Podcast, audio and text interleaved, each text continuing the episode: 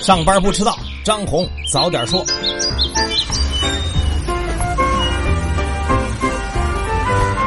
今天是十二月九号，星期一，各位听友早，欢迎收听今天的张红早点说。上来还是说大事首先呢，来说一组数据。昨天上午，海关总署公布了今年前十一个月外贸进出口的相关情况，总值呢是二十八点五万亿，增长了百分之二点四。其中呢，出口是十五点五五万亿，增长百分之四点五；进口十二点九五万亿，和去年同期呢是持平的。在众多的贸易伙伴当中，欧盟。东盟和美国位列前三，其中和欧盟的外贸总值是四点四万亿，同比增长了百分之七点七；和东盟是三点九八万亿，同比增长了百分之十二点七；美国是三点四万亿，同比是下降了百分之十一点一。海关总署表示，今年以来，国际经济贸易增长放缓，我国经济运行总体平稳，稳中有进，对外贸易保持较好的韧性，同时国内需求也有所改善。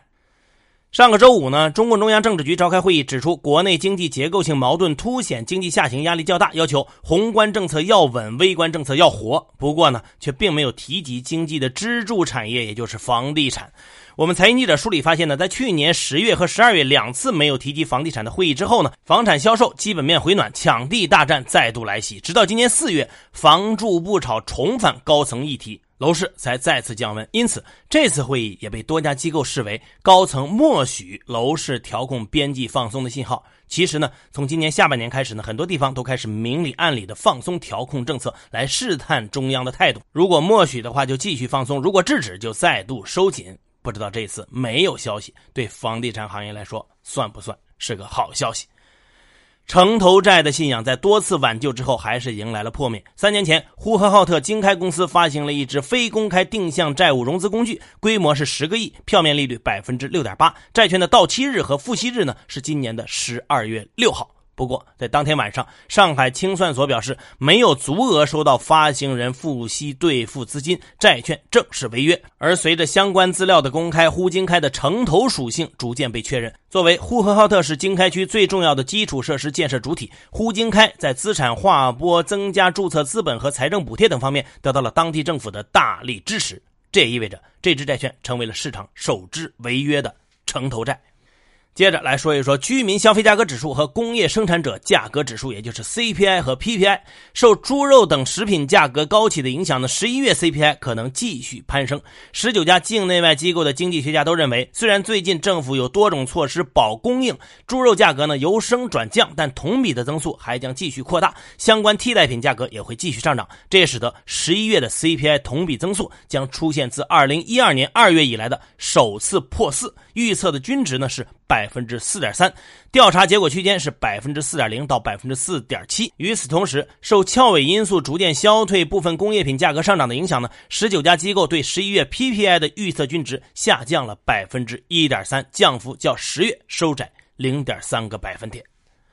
高校教授被举报性骚扰学生又多了一例。十二月六号下午，上海财经大学会计学院一名在职女硕士举报说，任课老师钱逢胜。在微信上多次对自己性骚扰，并在车中呢对自己进行了疑似猥亵的行为。当天晚上呢，校方表示立即成立了调查组，展开调查工作。一经查实，将依法依规严肃处理。据公开资料显示呢，钱逢胜现年五十五岁，从一九八六年起就在上海财经大学任教，曾经任专业会计硕士中心主任、上海财经大学浙江学院会计系主任，而且呢还是财政部第一二届企业会计准则咨询委员会咨询委员、财政部四大。大司培训专家组成员等等。另外呢，钱丰盛还兼任着多家上市公司的独立非执行董事。不过，昨天晚上，东富龙和汉中京基这两家公司发布公告说，钱丰盛因为个人原因申请辞去了公司的所有职务。目前呢，钱丰盛本人没有任何的回应。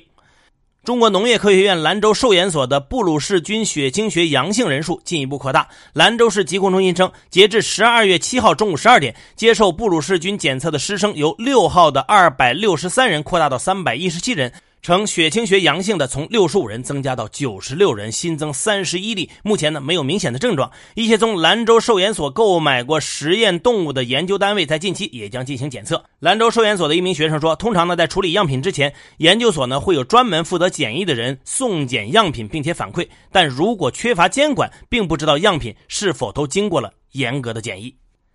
香港航空在拿到了股东海航给出的四十亿救命钱之后，暂时度过了停飞的危机。昨天，香港民航部门公告，经过仔细考虑后，决定暂不对香港航空采取进一步的行动。这意味着港航可以继续合法在香港开展空运服务，但公司仍有财务问题还有待解决。香港政府表示，未来会紧密审视港航的营运和财务状况，如有需要，会进一步缩减港航营运的规模。最后来说一起事故。十二月六号凌晨，在北京铁路局天津电务段，有两名正在上线施工的职工被 G 三八三次高铁列车撞压身亡。据知情人士透露呢，这次列车在事发时呢，并没有载客。各个单位通报的相关情况显示呢，因为相关作业负责人没有严格遵守操作流程和安全制度，才导致了事故的发生。根据流程和制度呢，上级的作业命令应该通过系统层层传递，但车间内的一名干部在用微信群发送了推迟上线作业时间的命令之后呢，没有确认作业班组回复命令，导致了命令漏传，这才导致了这起事故。目前相关责任人已经被免职，事故还在进行深入的调查。好，接下来关注今天的财新说，如何看待格力混改呢？财新周刊发表社论评价，这一案例对于推进国企混改和完善上市公司治理都具有重要的启示。首先，格力股转协议能够达成，离不开地方政府的长远眼光和开明态度。其次，放手不是简单的撒手，协议凸显了企业家的价值。只有保持核心管理团队的稳定，企业才能在激烈的市场竞争中走得更稳更远。总的来说，股权转让应遵循商业逻辑，不应该过度染上政治或意识形态色彩。中国想要走上高质量发展道路，打造创新型国家，企业家才是最稀缺的资源。如何面对我国经济失速的问题？财新传媒主编林华威认为，如果忽视关键的结构性改革，单凭货币政策放水、金融监管放松、积极的财政政策，可能会导致各经济主体盲目加杠杆、低效率、财政软约束等问题卷土重来。并且，目前中国企业家信心不足，一方面来自对国际、国内经济形势的总体判断，另一方面来自对法治等制度是否能够走向完善有效的信心。而这些都不是宏观调控能够解决的问题。因此，结构性。改革落脚点要放在市场和法治的完善，以及政府如何摆正跟这两者的关系，不可过于迷信依赖宏观调控的作用。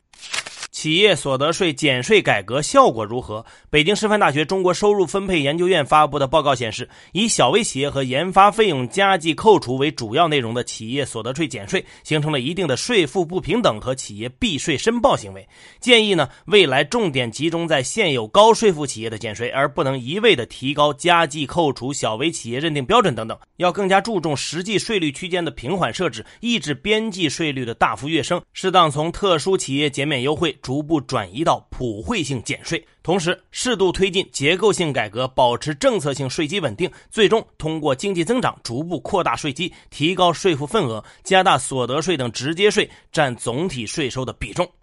更多专家观点，请收听财新 FM。你可以通过财新 App 右上角的小耳机找到我们。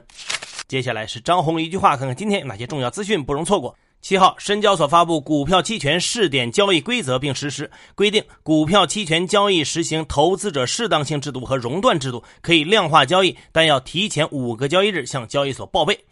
六号，银保监会公布修订后的外资保险公司管理条例实施细则，中国境内设立的合资保险公司外资比例不得超过总股本的百分之五十一。六号，医疗保障局印发《做好当前药品价格管理工作的意见》，要求防范短缺药品恶意涨价和非短缺药品搭车涨价。科尔瑞发布月报显示，十一月九十五家典型房企的融资总额为一千一百五十六点九四亿，环比上升百分之二十八点三，同比下降百分之四。北京市住建委表示，今年北京政策性住房建设任务全面完成，共建设筹集政策性租赁住房五万零一百八十六套，完成全年五万套目标任务的百分之百。江苏省发布租赁住房治安管理规定，明确自明年一月一号起，出租人未按规定申报转报登记信息的，将记入信用记录。国家管网公司今天挂牌成立，计划注入三桶油，大规模净资产超过三千亿。电商拼购平台淘吉吉 CEO 张正平宣布破产，公司将破产重整、破产清算。七号下午，云南文山一辆重型自卸货车侧翻，造成七死二伤。香港警方在七号捣破一犯罪团伙，拘捕八男三女，搜获一把半自动手枪，共一百零五发子弹。这也是修例风波以来香港警方首次查获真枪实弹。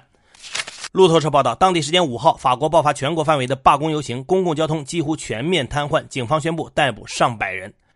朝鲜国防科学院发言人称，朝鲜于七号下午在西海卫星发射场举行了一次非常重大的试验，但并未提及试验的具体内容。好，以上消息来自于我们财新网、还有新华社和三大证券报。各位安心上班，好好挣钱，咱们明天见。